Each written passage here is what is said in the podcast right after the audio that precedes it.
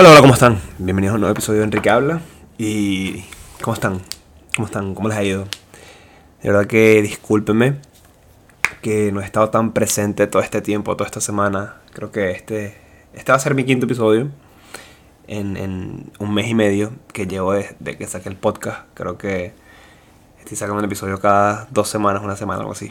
Está muy mal, debería, de verdad que sí debo ponerme un poco más, lo acepto, tengo que ponerme un poco más, hacer más um, más fluyentes, ser, ser más como consecutivo. Sí, tienen razón. Me lo han pedido ya, me han dicho, sonará como que, ah, pero sí, me han dicho que, que, quieren seguirme escuchando, que quieren escucharlo un poco más. Y la verdad es que tienen razón. Vamos a, a, a ver qué hacemos. Porque lo que pasa es que últimamente he estado muy ocupado. La verdad es que me la he pasado estudiando, yendo al gimnasio y haciendo otras cosas aunque no estoy trabajando ahorita, eh, tengo otras cosas que hacer. Entonces, ahorita fue que se me vino algo a la mente y la verdad es que lo quería hablar, quería conversarlo con ustedes, no sé si todos hemos pasado por eso. Bueno, no, como que pasado, pero creo que, que sí, que sí hemos estado allí, hemos estado en, ese, en eso. Aunque todavía no he dicho qué es, pero sé que muchas personas de nosotros hemos estado en esa posición. Y, creo que quiero comenzar este tema de hoy, tipo hablando de los amores de verano. Ya que vamos a entrar a verano, creo que es un buen tema para entrar al mes de verano. Ahorita en, en julio, junio, el verano. Creo que los amores de verano son, son, son amazing. Los, cuando los tuve, y, creo que fueron en mi adolescencia, creo que fueron uno de los momentos más bonitos y de los mejores momentos que tuve con mis amores de verano. La verdad es que, por lo menos yo, yo siempre soy de esas, de esas personas que, se enamoran muy rápido o que les gusta una persona muy rápido y de verdad que disfruté bastante a todos mis amores de, de verano. Y lo peor de todo es que todos y cada uno eran de, campamentos, porque yo, yo fui una persona que cada año siempre iba a campamentos, siempre fui a campamentos de, pues, campamentos del trabajo de mi papá, por lo menos. Mi papá trabajaba en un banco y el banco hacían campamentos para sus hijos en las vacaciones. Entonces me iba lejos por una semana, una semana y media. Y la verdad es que era súper de pinga porque iba tipo con personas de toda Venezuela, literalmente fue lo mejor, lo mejor, lo mejor, lo mejor. Me acuerdo que iban con personas de Margarita, Puerto La Cruz, eh, Puerto Ordaz, Portuguesa, eh, Acarigua. Y literalmente uno de mis amorcitos, mi primer amor de verano, se llama Daniela. Y si estás escuchando esto, Daniela Durán, quiero que sepas que, te aprecio, vale, bastante. La bicha ahorita tiene un hijo y todo, super mamá. Eh, la bicha es una dura, crossfit y buena. Y ella fue el primer amor, marico mío de verano. Me acuerdo que eh, la conocí en un campamento de mercantil tipo en el 2008, 2009, 2010, una vez. Un beta sí fue la vaina.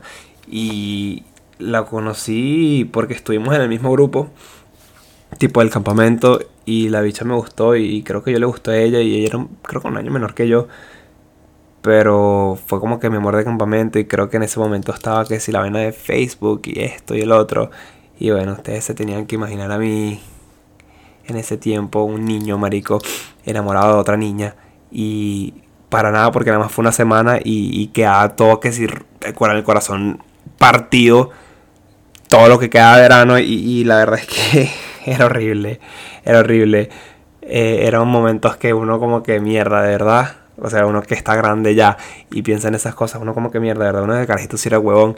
Y creo que, estoy, bueno, no, obviamente sé que Daniela no fue la primera. O sea, literalmente al siguiente, al siguiente campamento del siguiente año me acuerdo que era una caraja que se llamaba Sofía.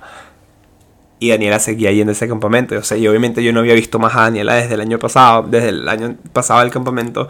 Y cuando nos vimos de nuevo nunca habíamos terminado. Entonces como que digamos que Daniela seguía siendo mi novia en mi cabeza, pero cuando ya yo llegué al otro campamento, me acuerdo que Daniela eh, Malparía ya le gustaba un guía, marico, porque las carajitas siempre, huevón, por alguna razón del motivo o de la vida, las carajitas siempre se empapaban por los guías. Y, y sí, o sea, Malparios guía unos bichos que sí de, no sé, 18 años con unas carajitas de 14, 13 años, o sea, de verdad, es que no, muchachos, no hagan eso, no, no, no, no, no, no, no, eso no se hace, eso no se hace, es una cagada. Y creo que después de, de, de de Sofía vino, vino esta caraja que se llama Oriana. Oriana fue el amor mío de verano y fue con la como que más mantuve algo porque ella era un poco más grande, tenía unos que como 14, 15 años. Entonces cuando yo estuve con Oriana, perreadísimo Oriana, Oriana Vera cierto se llama, por si la quieren buscar. Eh, estuve súper perreadísimo de esa caraja, marico, hasta incluso ella era de, creo que de Carigua, y era amiga del grupito de Daniela. ¿Sabes? Que uno siempre tiene que ir con las amigas. Siempre, siempre, muchachos. Si ustedes quieren ir por una mujer, vean a la amiga. La amiga siempre va a estar mejor, no mentira. Pero sí. Eh, con Oriana hasta me acuerdo que fui a Barquisimeto a verla y todo. Muchachos, yo tenía 15, 16 años, marico. Mi papá me dejó en casa de una amiga en Valencia. Me estaba quedando en casa de esa amiga. Y los papás de, mi amiga, que también iba al campamento, que resulta y acontece que mis papás mi papá con el papá de ella, el padrastro de ella se conocían desde hace rato, porque el papá de ella era cliente de mi papá. Y yo no sabía eso, entonces fue un beta loco, pero me dejaron en su casa y los papás nos llevaron a Barquisimeto porque ella también tenía un culito del campamento. Y todos nos reunimos en, en, en, en el, creo que fue en el San de Barquisimeto, estábamos todos juntos. Y la verdad es que yo salí de ahí con mi corazón partido con el corazón partido, tío. Que, que, me ha roto el corazón de una manera que, ni, vos ni sabéis, ¿eh? Chaval, que, me ha pegado. Pero sí, fue, fue chimbo. Y luego... Creo que ya eso ya fue como que mi última etapa del campamento, muchachos. Pero la verdad es que los campamentos son los mejores, marico. Mira, yo les voy a comentar un poco de mi experiencia. De todo, creo que fue toda mi juventud todo, todo, tipo, todo, todo yo, toda de 10, de, desde los 10 años hasta los 15, 16 años fui a campamentos cada año seguido, excepto por un año que me mandaron a fuera del, me mandaron fuera del país mi, mi papá, porque mi mamá se fue de viaje, entonces mi papá no, se, me quería cuidar, y básicamente llanamente no me quería cuidar.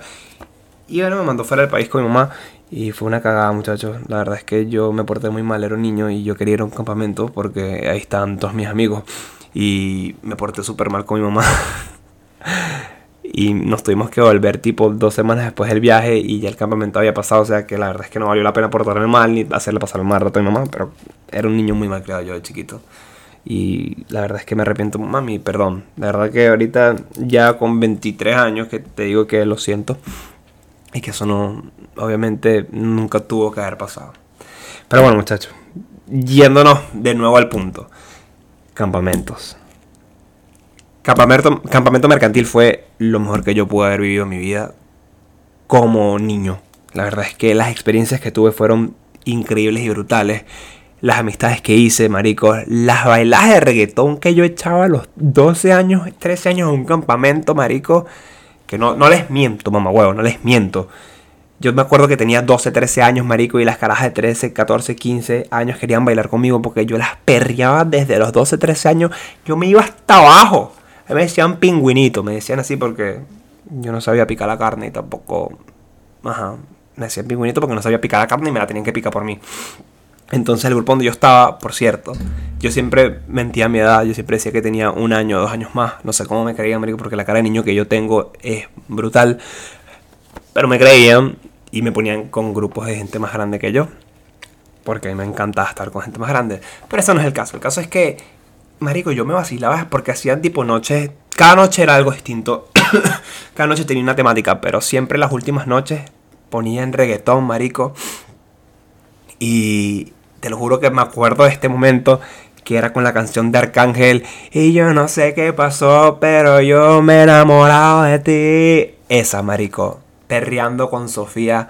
Marico, me acuerdo que Sofía sudadísima, yo sudadísimo, con 12, 13 años, marico, perreando esa canción, lo mejor. uno de los mejores perreos que he tenido en mi vida fue a los 12, 13 años, en ese momento, con esa canción, con esa persona, muchachos. No les voy a mentir, fue brutal, Sofía, gracias por ese, por ese día, por esa noche, la verdad es que brutalísimo, muchachos, pero sí, había, habían tantas cosas que hacer en el campamento, que no sé cómo cabía tanto en una semana, la verdad es que en una semana, muchachos, hacíamos demasiado, tipo, habían días de que todo el campamento se dividía en dos en, dos grupos y literalmente un grupo era el grupo rojo y el otro era el azul y tenían que esconder y escondían como que una, una bandera y entonces el equipo que agarraba la bandera del otro equipo tenía como que ganaba y escondía la bandera, la bandera en el, no sé, marico, en el puto culo del campamento. Y eso eran como dos horas de jugar, marico, había que si noches de Halloween. Era brutal, ahorita recordándome de pana que fue el mejor momento de mi fueron los mejores momentos de mi vida, los mejores años de mi vida fueron los campamentos y, marico, o sea, las cosas que uno hacía, las amistades que uno hacía, me acuerdo que las peleas del MOA que se hacían en la, en el en, las, cabañas se hacían unas peleas del MOA que de repente agarraban los malditos desadaptados de coro, marico, los malditos desadaptados maracuchos. Marico, agarraban unos fucking paños y los mojaban y le empezaban a dar con todo el mundo así. Marico, era, era algo grotesco. Obviamente el bullying siempre había existido en ese momento, pero nosotros no lo veíamos así. Entonces, marico, los más carajitos siempre le daban más coñazos. Y los más grandes siempre como que, ajá, se escapaban. Yo me llegué a escapar de la habitación para ir a la cabaña de las niñas. Y cuando yo llegué, literalmente, muchachos, desperté una de las guías sin querer. Y, eso fue horrible, la verdad, eso fue horrible. Pero los niños sí que no me dijeron un coño. O sea, pero sí me regañaron como que, mira, tú no puedes hacer esto, tú no te puedes salir de tu habitación y ir a la habitación de las niñas porque está prohibido. Lo que no sabían es que, ajá, uno era... Y hacía... Porque, ajá. Pero sí, muchachos, la verdad es que...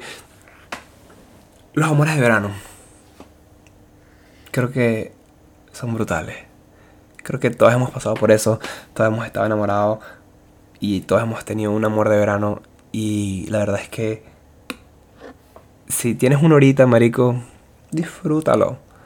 Que la verdad es que son amores pasajeros que se tienen que disfrutar al máximo. O sea, literalmente, si tienes un amor de verano ahorita o un culito así fino, que tú dices como que no, este culito va a ser nada más tipo para verano. Marico, tripéatela, br brutaléatela. Y, y, marico, no sé, Summer Love. Best in ever, la verdad, brutalísimo.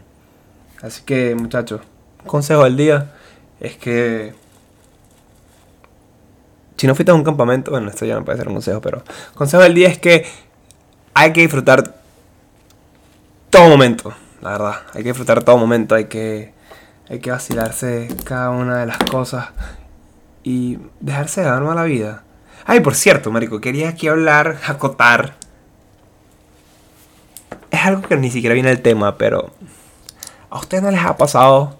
Bueno, no les pasó que cuando, por lo menos a mí, lo digo mi experiencia, a mí me pasó que cuando yo era carajito, marico, fingía ser alguien que no era. Alguien que, que, nunca era. Y yo lo fingía. Y, fue demasiado chimbo. La verdad es que yo no sé por qué lo hacía. Yo fingía alguien que no era.